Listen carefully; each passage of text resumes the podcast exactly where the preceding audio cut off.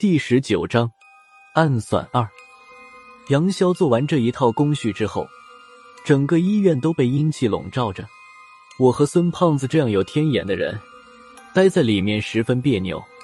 我忍不住向杨潇问道：“老杨，你这个进阵阴气这么重，可不像是活人待的，这到底是驱鬼的还是聚鬼的？”看出来了，杨潇向我点了点头，说道：“这套禁阵本来就叫御鬼阵。”以前还真是用来对付人的，后来被我改造了一下，可驱鬼，也可以治人。今晚是子时投胎，子时是阴气最盛的时候，以鬼御鬼才是最好的办法。我已经和四楼的人说好了，只要天一黑，所有的人只能待在四楼，就算天塌下来，也只能死在四楼上。禁阵已经摆好，就等无人敌回来了。可直到天色完全黑下来。也见不到吴仁迪的踪影，孙胖子有点心急了，对杨潇说道：“吴仁迪不会走丢了吧？这都几点了？一会儿用着他，他不在，那怎么办？”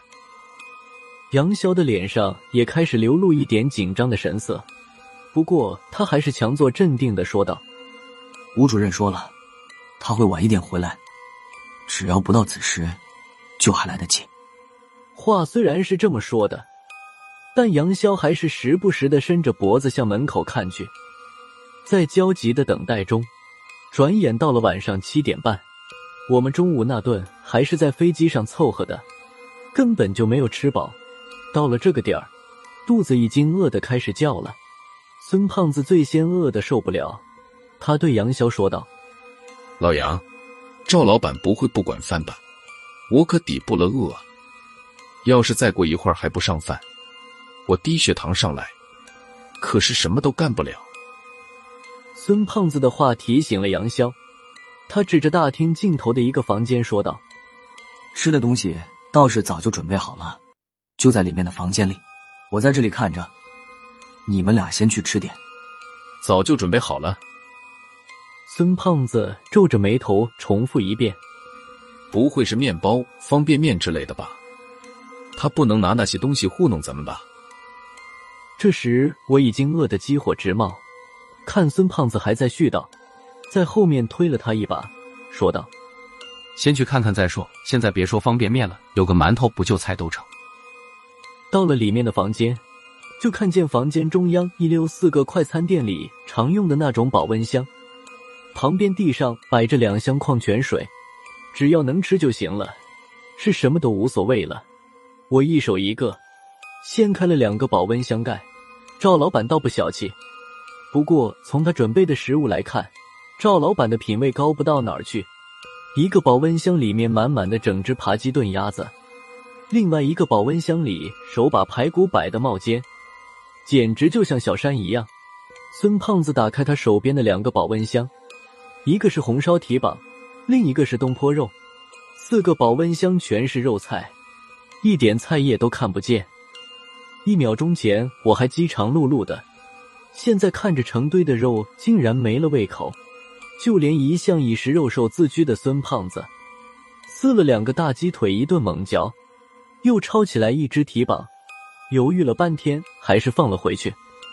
不是我说海鲜不海鲜的，我就不提了，也不能这么光整肉啊，看着就腻。拍个黄瓜也是好的嘛。我没理孙胖子，挑着瘦一点的肉吃了几口，就腻得再也吃不动了。喝了一口水，找了个盘子装了一只扒鸡，对孙胖子说道：“大圣，你慢慢吃，我去给杨潇送去。无人敌不来，他也没心思过来吃东西。”孙胖子也跟着我出了房间，一起走吧。我待在这里能活活腻死。还是杨潇聪明，眼不见。杨潇呢？大厅里面空荡荡的，杨潇已经没了踪影。孙胖子压低了声音说道：“不会出什么事了吧？应该没事，别小看杨潇，真出事的话，不可能一点动静都没有。”话是这么说的，其实我心里也没有底。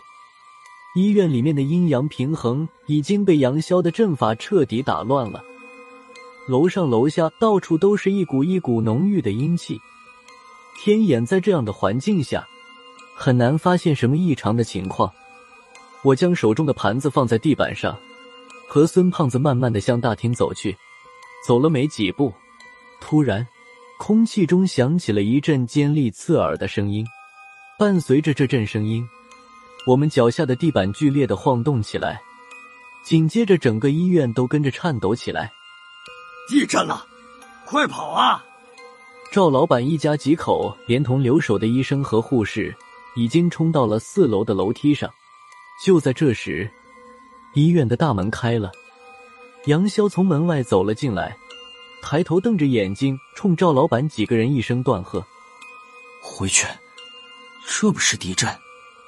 就这么一会儿功夫，杨潇脸色蜡黄，浑身大汗，一撮头发贴在脑门上，身上的衣服已经湿透了，看上去狼狈无比。